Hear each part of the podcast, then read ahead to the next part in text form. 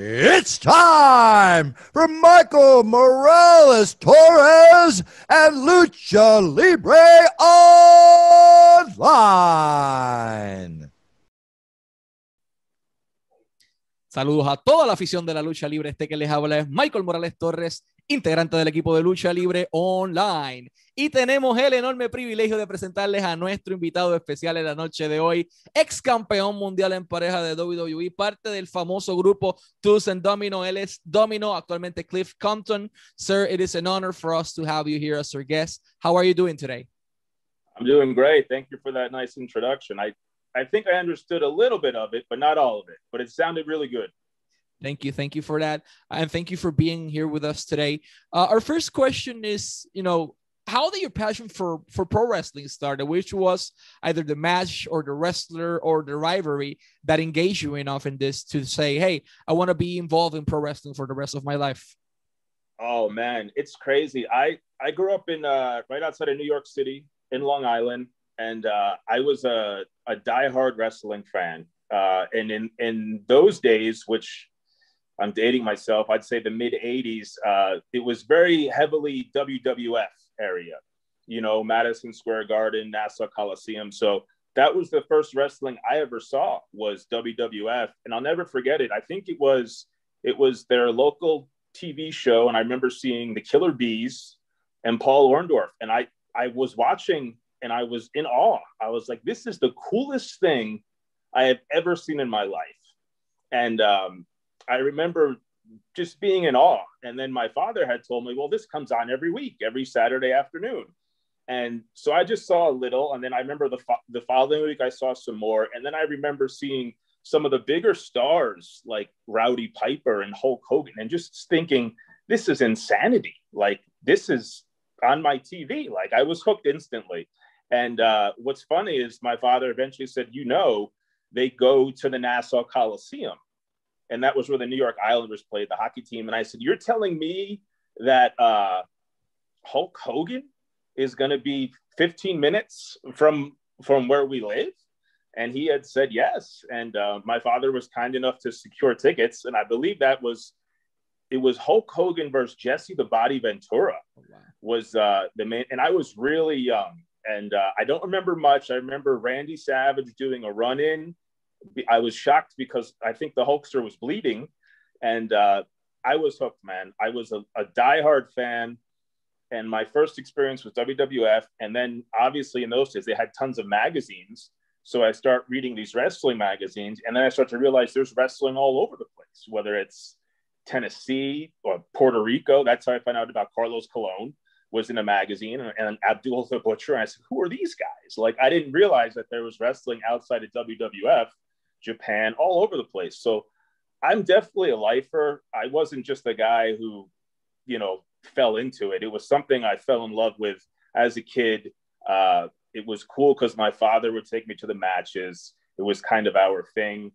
And uh, obviously, in the in the 80s, the boom period for WWF was insane. So a lot of the uh, my friends were huge wrestling fans. Um, and then as wrestling kind of as they got older, they kind of stopped watching. But I never I never stopped. I just it was to me to me pro wrestling was just so cool. Uh, a lot of people would say, "Oh, you know that stuff's not real," and I said, "I it that it doesn't bother me though." But the, these guys to me were larger than life characters. They were it was like real life Rambo or you know Rocky. I just I couldn't get enough of it. I mean, I literally couldn't get enough. I thought it was the, the most awesome thing in the world. I'll translate that briefly to Spanish. En aquel momento dado, ¿cómo comienza la pasión de Cliff Compton por la industria de la lucha libre? Pues bueno, un día estaba viendo randomly la televisión y apareció los Killer Bees y Paul Orndorff en la televisión y dice como que, espérate, ¿qué es esto? Y su papá le dice, mira, pues esto lo dan todos los sábados por la tarde. Todos los sábados, espérate, o sea que esto lo dan toda la semana, o sea que hay lucha libre. Entonces, más adelante, eh, ve a Hulk Hogan enfrentándose a, Jesse de Ventura a 15 minutos de su casa en el Nassau Coliseum, eh, cosa que él dice como que, wow, Hogan va a estar a 15 minutos de mi casa en el Coliseo, yo tengo que ir a ver lo que anteriormente pues también era un estadio de hockey, eh, pero en estos momentos era para WWF. Eh, y de esta manera como que él comienza a adentrarse en esto, comienza a ver las revistas de lucha libre, los magazines, en aquel momento dado viendo superestrellas de todo el mundo y descubre que no solamente está en Tennessee o en Estados Unidos, sino que en Puerto Rico hay lucha libre con Carlos Colón y Abdullah de Butcher, que en Japón hay lucha libre, que en todas las partes hay lucha libre, y le llama mucho la atención este concepto. Entonces era como este, este vínculo entre él y su padre cada vez que iban a un evento de lucha libre. Eh, y eventualmente, obviamente, cuando en los 80 la WWF tiene su periodo de resurgimiento, ese boom constante, todo el mundo comienza a verla, eventualmente sus amigos dejan de verla, pero él continúa viéndola y de esa manera continúa su pasión por la industria. Uh, you made your debut in 1998, as far as we, as far as the biography can can corroborate. You can correct us if that's correct or not. Uh, before you know, you signed with WWE. You wrestled for TNA in dark matches as well. So, first, so how was your experience actually working for the original version of TNA? Um, it's crazy because you know those days were pre-internet, so it was really hard to get work. So those were the days where you would literally mail out a VHS tape and an 8 by 10 to various promoters. And um, I had been working for a promotion called NWA Wildside in Georgia, which was run by Bill Behrens.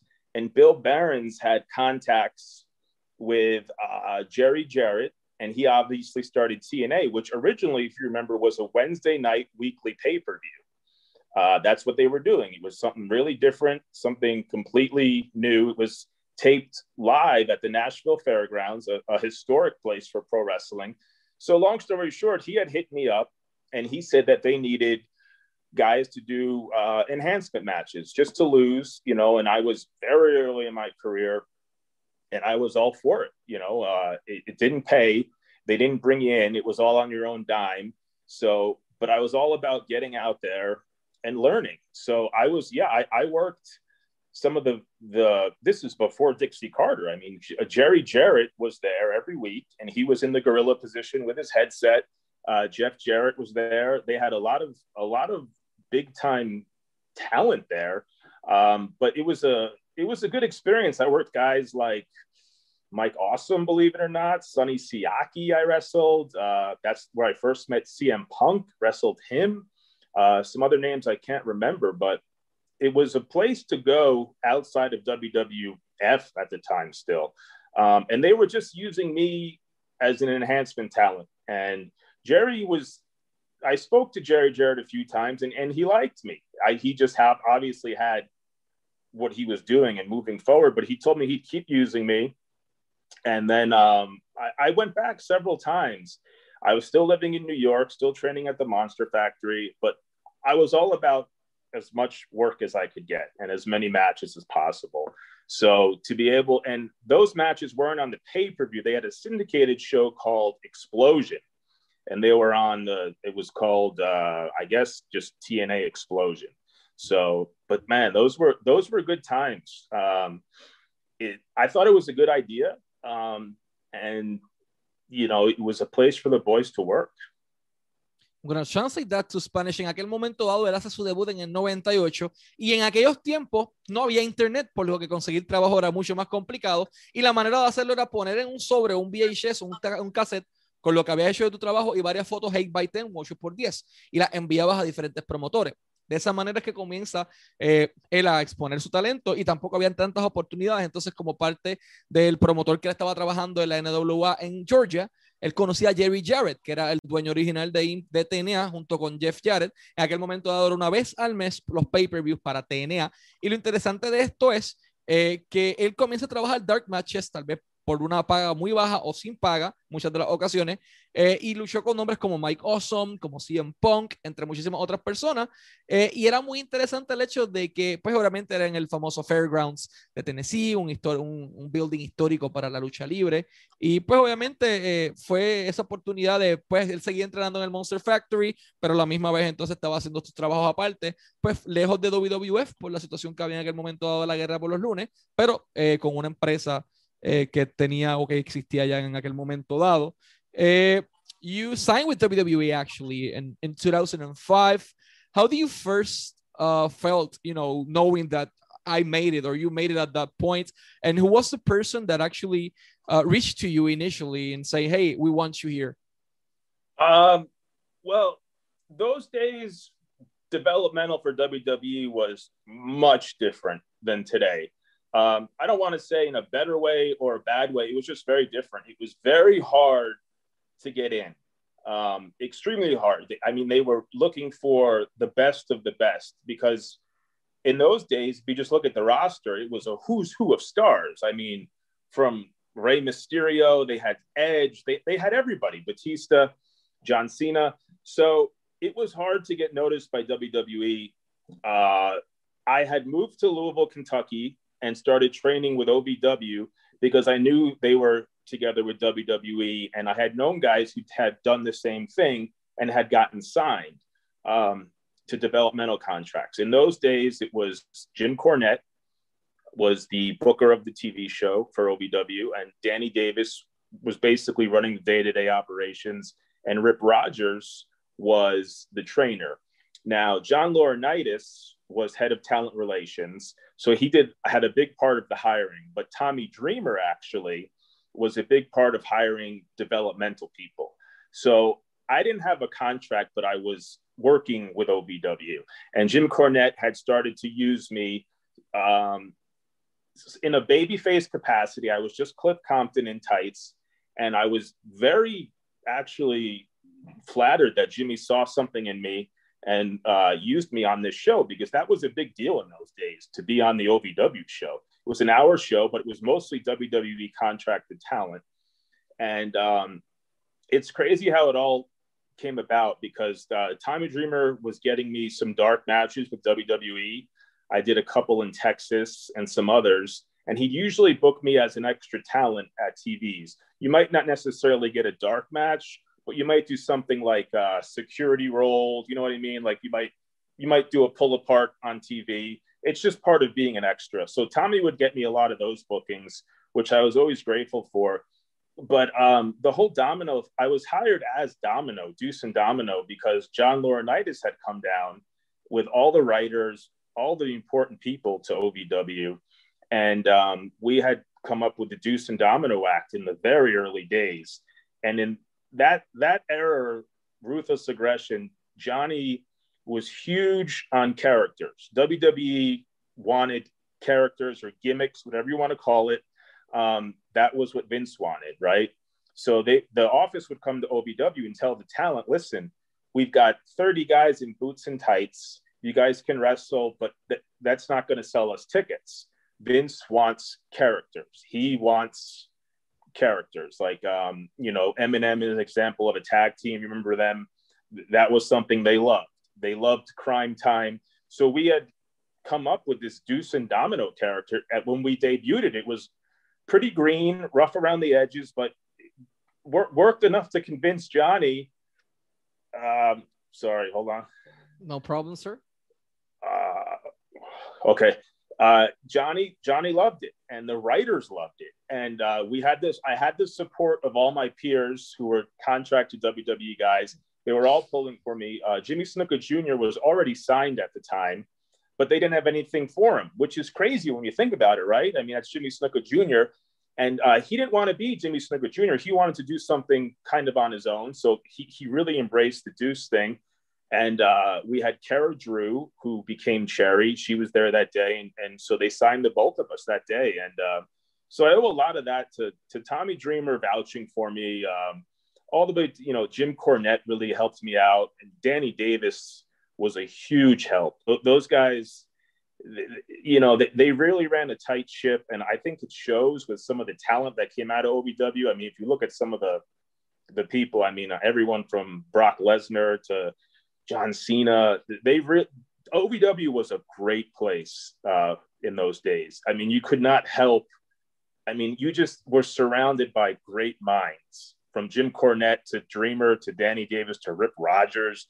And then WWE would send agents down, uh, you know, for a week or so, just depending on who it was. And, and then you could have them there. It was just the ultimate place to be if you wanted to, to get better. And uh, that, those were some of the greatest times in my career, actually. Gonna translate that to Spanish. En aquel momento dado, eh, Cliff Compton se muda a Louisville, en Kentucky, para obtener esa oportunidad en aquel territorio de desarrollo antiguo de WWE que era la OVW. Entonces, en aquel momento dado, ellos estaban como que expectativa, la expectativa constante y querían muchos personajes, muchos gimmicks. No tanto, pues cualquiera se puede poner un par de truzas y botas como le dijeron, pero pues no todo el mundo puede, quieren personajes, quieren gente que venda tickets. Ahí es que entonces nace este concepto de, de and Domino. Pero antes de eso, ¿quién fue la persona responsable de firmarlo? Pues Joe Iris fue la persona, pero Tommy Dreamer fue la persona que inicialmente le brindaba esas oportunidades, sea como extras, sea en dark matches, sea de seguridad, todos estos roles en algún momento dado que él obtuvo antes de estar en AEW fue gracias a, Tommy Dreamer. Entonces, mientras ya estaba allí, Jim Cornette y Danny Davis lo ayudaron bastante a desarrollar todo lo que fue este proceso. Tuvo la aprobación de sus compañeros y pues ellos eh, desarrollan este concepto de Dusan Domino eh, con Jimmy Snuka Jr., que no quería ser Jimmy Snuka Jr., simplemente quería hacer algo diferente eh, y quien eventualmente se convierte en, en Sherry. Uh, you capture, you conquered the, the WWE Tag Team titles three months after you made your debut. I mean, you defeated the longest reigning tag team champions at that point, uh, Brian Kendrick and Paul London. What yes. was the first thing that went through your mind when you grabbed the title and you was you know that that's you made it. You you had the title. You're on the main roster. You defeated the longest reigning tag team champions in three months after making your debut. Yeah, that was surreal, and that was in Milan, Italy. Uh, Brian and Paul were were two of the most talented wrestlers I've ever been in the ring with. And it was so cool to me because our styles couldn't be any more different. They were the clean cut baby faces who could do all these incredible moves. And with Deuce and Domino, the office, or Vince, Vince in particular, he didn't want us doing a lot of moves. He was like, You guys are brawlers. You kick, you punch, you rake the eyes. You, he, he didn't see Deuce and Domino as being seasoned wrestlers who could do fancy moves. He's like, that's not very realistic. And we agree. So some people might have said, well, they're not very good wrestlers, but the characters were guys from technically the other side of the tracks. We were thugs, we were brawlers. So to wrestle with Kendrick in London, I thought it was such a good dynamic because they were these clean cut guys and we were these thugs basically. But no, um, winning the titles was, was an unbelievable moment. Uh, that I'll never forget. And it was it was pretty early. It was three months in, and I was very grateful that Brian and Paul uh, were so helpful in the early days because um, some of the early matches it takes a while to get used to your opponents, and we worked a lot of live events or house shows with them, and. Uh, I would work with Paul and Brian a lot, not just in the ring. I would talk to them in the back and they'd give me they they really they, they really looked out for me and wanted to see me succeed which it sometimes in that business that's doesn't happen a lot but uh, i was always grateful for paul and paul and brian being so so, so good to me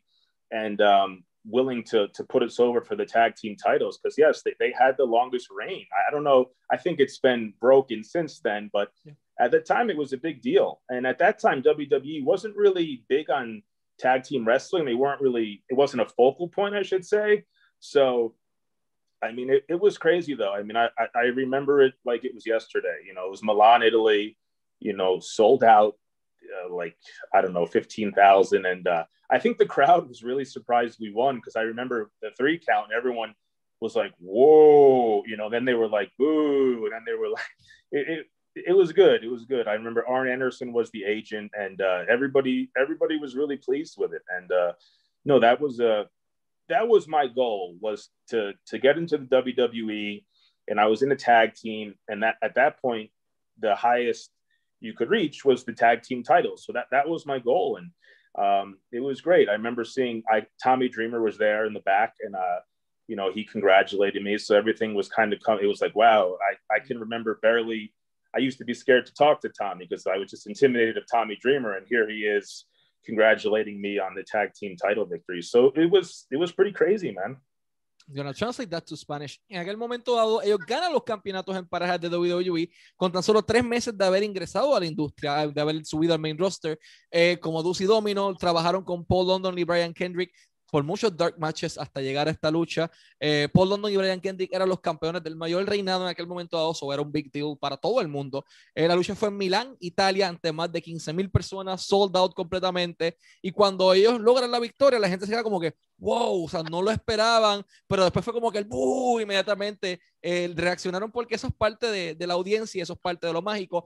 Menciona que Vince en aquel momento dado no quería eh, pues que hicieran estas movidas fancy, porque sus personajes no eran para hacer movidas fancy, eran blooders, eran del otro lado de las vías del tren, entonces los puños, las patadas constantemente, había que lucir rudo, entonces no es que eran, no eran buenos o eran malos luchadores, simplemente que su personaje eh, eh, ocupaba ese momento y esa dedicación, pero obviamente Paul London y Brian Kendrick siempre querían verlos triunfar, que eso dice que no es muy común en esta industria, y tuvieron la oportunidad de hacerlo, ganan los títulos, y cuando van backstage, Arn Anderson fue la gente de su lucha. Tommy Dreamer es una de las personas que lo felicita.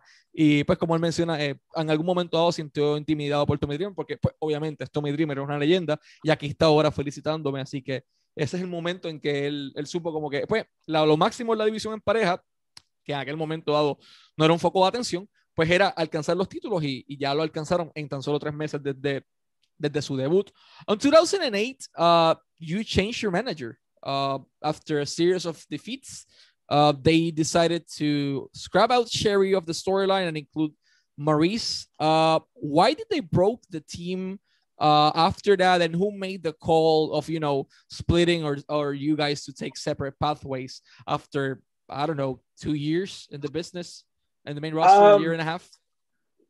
that's an example of uh, there was an idea, and it was with Maryse, and she was kind of gonna intervene with Deuce and Domino in a storyline, and she wanted to push Cherry out. And and Maryse was a very in those days her character was very she was she was pretty shrewd. She was she was mean. She was beautiful. She knew it, and she wanted to push Cherry out, who's was uh, Deuce's girlfriend and my sister, and she was going to manage us. And and the original idea was she was going to modernize Deuce and Domino, take us you know, because with Deuce and Domino, we didn't think we were in the 50s. We, we were clearly knew it was 2008. It was just our look. But she was going to kind of fancy us up, and it was going to be a much bigger deal than it turned out to be. It just didn't pan out. Um, and that happens so much in that line of work. So there was this long, like, couple of months storyline with Maryse and Cherry, and there were talks of us um, feuding with different teams and we were going to be swapping managers, but it never really panned out and it just kind of fizzled, which is unfortunate. But that happens in, in WWE. Every wrestler will tell you that happens. Um, I wish the original plan happened because it was going to be a lot of fun. It just, it, it never panned out, unfortunately. And it just kind of, Deuce and Domino just kind of broke up, and everyone was kind of like, "Well, what happened?" And then it just, you know, they they just didn't go with the original plan, and but that happens all the time. It happens to everybody. I'll translate that to Spanish. En aquel momento dado, el plan era no separar a Deuce y Domino, sino que Maryse los modernizara en aquel momento. Ellos no creían que estaban en los 50, simplemente se vestían así, pero había que modernizar a Deuce y Domino y la idea original estaba excelente. El problema es que pues simplemente terminaron sacándolo. Maris iba a sacar a Sherry, que era la hermana de Domino, pero era la novia de Deuce, era como un poquito complicado. Eh, iba a sacarla del programa para modernizarlos y permanecer como equipo, pero como él dice, los planes cambian constantemente, todos los luchadores lo pueden decir. Y esto fue una de las cosas que no pasó, que tal vez él deseó que pasaran porque iba a ser divertido, pero pues no llegó, no llegó a ocurrir. Uh, you were released of your WWE contract in 2008, and after that, you may you return to the company to FCW in 2010. Uh, yes. Why did you decided to come back after they release you? Um, I was I kept in touch with John Laurinaitis, who was still he was the executive uh, head of talent relations, and he wanted to bring me back. I was still still pretty young at the time.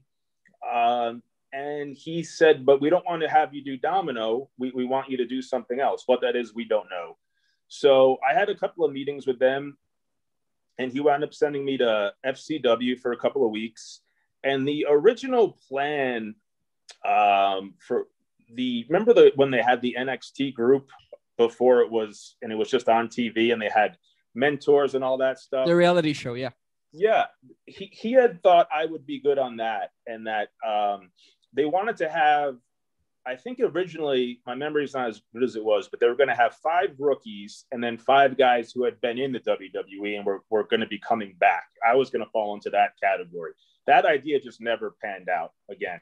So we kind of just left off on, well, we'd like to bring you back, but there's no reason to have you sit in developmental and and because you don't need to be there. And I just said, well, I don't know. And I, I mean, I it just didn't work out. It didn't work out. And um, there was a couple of other instances. I, I was considered for the Straight Edge Society briefly. That didn't really pan out, obviously, but um, it just there were there was a couple of times where I was pretty close to to signing full time. It just it did it just wasn't didn't didn't happen, unfortunately. But um, everything happens for a reason. I, I started to do some other stuff and with Ring of Honor and whatnot. And I just, uh, you know, it would have been interesting, but uh, it just didn't happen. I'll translate that briefly. En aquel momento dado, eh, lo dejan en libertad en agosto del 2008, vuelven a firmarlo en el 2010, pero esta vez para FCW. Él iba a ser parte del concepto original de NXT, que eran cinco rookies y cinco luchadores que habían estado en WWE anteriormente e iban a regresar para ser sus pros o sus mentores. En aquel momento dado, lo interesante está en que esa idea se descarta y posteriormente entonces que queda en FCW. John Laurinaitis es quien lo trae de vuelta porque siempre hubo una buena relación, pero que vamos a hacer ahora contigo no es para que estés en developmental, tienes mucho talento. Eh, y se consideró en algún momento dado que Cliff, que Cliff Compton fuese parte del Straight Edge Society de CM Punk. No ocurrió y pues eventualmente eh, comienza a trabajar para, para Ring of Honor, where you actually worked with Ring of Honor for a while over there. Uh, you worked for two years, like straight. Uh, how was your, uh, you know, your experience working for Ring of Honor, and how was the creative process there compared to what it was in the WWE main roster? Uh, Ring of Honor was a blast. I had a lot of fun. I it's interesting how I got in there. I I was friends with Kevin Steen or Kevin Owens, and he had this idea. He was doing this group called Scum, if you remember, and uh, Matt Hardy was in it, and a, and a couple of other guys. And he said, "Hey, I I think you should be in this group." And at that time, I had never done anything with Ring of Honor. Uh, Delirious or Hunter, as he's known as, was the head booker, and uh, he reached out to me and he said, "Would you be interested in, in joining Scum in Chicago Ridge uh, on the pay per view?" And I said, of course, you know, because uh, it was it was one of their main main angles at the time. And uh, I remember I had an indie show the night before, and I drove to Chicago. It was snowing, and uh, it, those crowds were were a lot of fun, very rowdy, and uh, nobody knew I was. I came in at the end, and I threw powder. I think I don't know in whose eyes, but uh, the whole crowd went, "Whoa!" and uh, it was it was a lot of fun. Uh, and then from there, we stayed in Scum. I think Rhino joined, and then eventually, me and Kevin Steen at the time got into a big, uh, big rivalry. I'll translate that. En aquel momento dado, eh, la historia de cómo llega a Ring of Honor es bien interesante porque en aquel momento dado, Kevin Steen, ahora Kevin Owens, tenía un grupo llamado Scum, en donde estaba Matt Hardy, y Delirious, que era el booker principal en aquel momento dado, le dice, mira, ¿por qué no te traemos para Chicago para ser parte de esta historia de SCOM. Obviamente, en, algún, en aquel momento daba el ángulo más caliente, la historia más caliente de Ring of Honor en una de las mejores audiencias. Tenía un show el día anterior y pues perfecto, yo llego. Guía hasta Chicago en un día con nieve, eventualmente pues Reino también llega al grupo. Y lo interesante de esto es que este, esta historia lo lleva a él a ese roce con Kevin Owens y tuvieron eh, una rivalidad bastante interesante por un, por un periodo de tiempo. Uh, after 10 years, man, uh, let's go a little bit fast forward until where we are today. After 10 years almost, this is the first time Deuce, Domino, and Cherry will be reuniting together. And it's going to be really interesting because no one expected that. I mean, everyone thought that, okay, they, they already uh, took separate pathways. This is never going to happen, but it's going to happen in Queens. It's going to be on March 6th uh, from 3 p.m. Eastern time uh, Wrestling Universe, uh, Deuce, Domino, and Cherry. To all the fans, I'm going to say this in Spanish. The Wrestling Universe eh, va a llevarlo, The Wrestling Universe en Queens va a llevar a Deuce, Domino y Cherry por primera vez en 10 años. Eh, pueden conseguir sus boletos ahora mismo en Queens, en New York, en thewrestlinguniverse.com, thewrestlinguniverse.com, thewrestlinguniverse.com para boletos y ahí pueden eh, conocerlos en persona, tener las fotos autografiadas por ellos, sea de sea de Domino, sea de Sherry o el combo eh, total por los 3 por 75 dólares, un excelente precio por las tres fotografías ya firmadas. Deuce, Domino and Sherry back for the first time in 10 years. How did this happen? How did they manage to pull it together, all the people, the three of you, in the same place in New York for two straight events? Yeah, uh, it's pretty crazy. Um, over the years, you get a lot of inquiries, and some of them don't pan out. But I was I was doing a lot of stuff as Cliff Compton, obviously, and uh, a promoter reached out and he said, "Would it be possible to get, you know, you and Deuce for a signing?" And I said, of course it would be. I go, but everyone always wants to see the three of us. You know, it's like it's kind of like a band. You want to see everybody. So uh, he reached out to Cherry, who's down in Tampa, and Deuce is in Phoenix, and you know everyone agreed, and uh, it's gonna be it's gonna be a lot of fun. I, I haven't seen those guys. Ooh, in a long time, but uh, you know, we, we keep in contact, not not a lot, but everyone's still friendly and uh, I, there's a lot of fans who have reached out and said they're pretty excited about it. So if you're going to be in Queens, you know, bring your action figures, bring bring your pictures. It's we'll, we'll be there. We'll be there, and we're going to, uh, you know, probably throw the leather jackets on as well. En, acuérdense todos, el 6 de marzo, 3 de la tarde, hora del S, eh, Wrestling Universe va a tener su evento. Deuce Domino y Cherry por primera vez, 10 años juntos, fuera, eh, separados, ahora vuelven nuevamente. Menciona que, que Deuce está en el área de Phoenix eh, Sherry está en Tampa y pues Domino está en, el área de Las Vegas. Logra el, el promotor los contacta y pues quiere si ver se puede juntar a Deuce y Domino, bueno, pero quieren ver a los tres juntos, Deuce, Domino y Sherry, y esta es la primera empresa en lograrlo. Son dos Miran Grids corridos, uno en, en, Queens, otro en Albany, en Nueva York, el 6 de marzo el primero de ellos, 3 de la tarde, de Wrestling Universe.com para boletos para poder ver a Deuce, Domino y Sherry juntos. Y en adición a eso, pueden seguirlo en todas sus redes sociales, Instagram como at Mr. Clifford underscore at Mr. Clifford eh, guion bajo en español. Eh, Twitter lo pueden conseguir como at Cliff Compton, Cliff Compton en Twitter. ProWrestlingTees.com slash Cliff Compton, ProWrestlingTees.com slash Cliff Compton, Cameo.com slash Cliff Compton para todos videos personalizados de cumpleaños, de graduación, mensaje motivacional. Este es el caballero. Cameo.com slash Cliff Compton de igual manera. Y obviamente el Miran Grid virtual en Albany y, y en Queens. Uh, first of all, sir, it's been more than an honor to have you here today with us as our guest. Uh, last but not least, uh, what's been uh, in Domino's life or in Cliff Compton's life these days? I mean, you were active for a while, but then you partially retired from the square circle, but you're still active doing signings. What's been going on with your life lately? Late, well, lately, everyone's lives have been a little crazy, right, with this whole pandemic. But um, pre-pandemic, everything was going great. Uh, I was working with Cirque du Soleil here in Las Vegas. Oh. Yeah, the O Show, uh, unbelievable. I I've been entertainment guy, so I, am not really cut out to work in an office. So I was working with at the uh, the O show here in Las Vegas with some phenomenal people, and hopefully we'll go back soon. Uh, I've always kept in touch. I have some lifelong friends that are pro wrestlers that I'll always be friends with. Uh, who a lot of them are currently still actively in you know WWE. Some of them have gone to Impact Wrestling, uh, AEW, obviously, but you know, I don't know. Some of those guys say, "Hey, you ever think about coming back?" I say, "I don't know, man. You know, never say never, right? Never say never."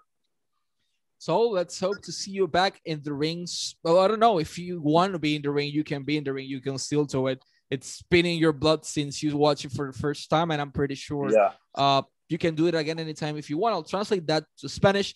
Eh, ¿Qué ha estado haciendo Cliff Compton en su vida? Bueno, él no está diseñado, como él dice, para estar dentro de una oficina en horario regular. Él estaba trabajando con Cirque du Soleil en Las Vegas en un show. Eh, y obviamente la pandemia ha estado un poco extraña, pero se mantuvo ocupado haciendo lo que le gusta, ha estado haciendo muchas cosas como Cliff Compton, y él dice como que, bueno, estoy retirado, pero no retirado, si la oferta es buena o le llama la atención, va a llegar, así que lo único que tienen que hacer es escribirle en Instagram un DM como at Mr. Clifford underscore, y ahí lo van a poder encontrar, eh, o por Twitter como Cliff Compton, como mencionamos anteriormente. Mr. Compton, it has been an honor for us to have you here as our guest. Always wishing you the best of lucks, and let's hope to see you, uh, Deuce and Cherry, a little bit more often. I mean, it's gonna be the first time in ten years, but let's hope uh, not to be the last one.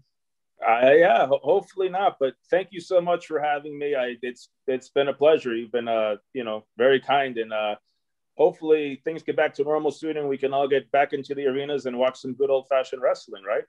Yeah, yeah. Let's hope, let's hope so, sir. And once again, thank you so much for your time. Y a todos los amigos, recuerden, 6 de marzo en Queens, pueden buscarlo en The Wrestling Universe y síganlo en sus redes sociales como Mr. Clifford en Instagram o Cliff Compton en Twitter.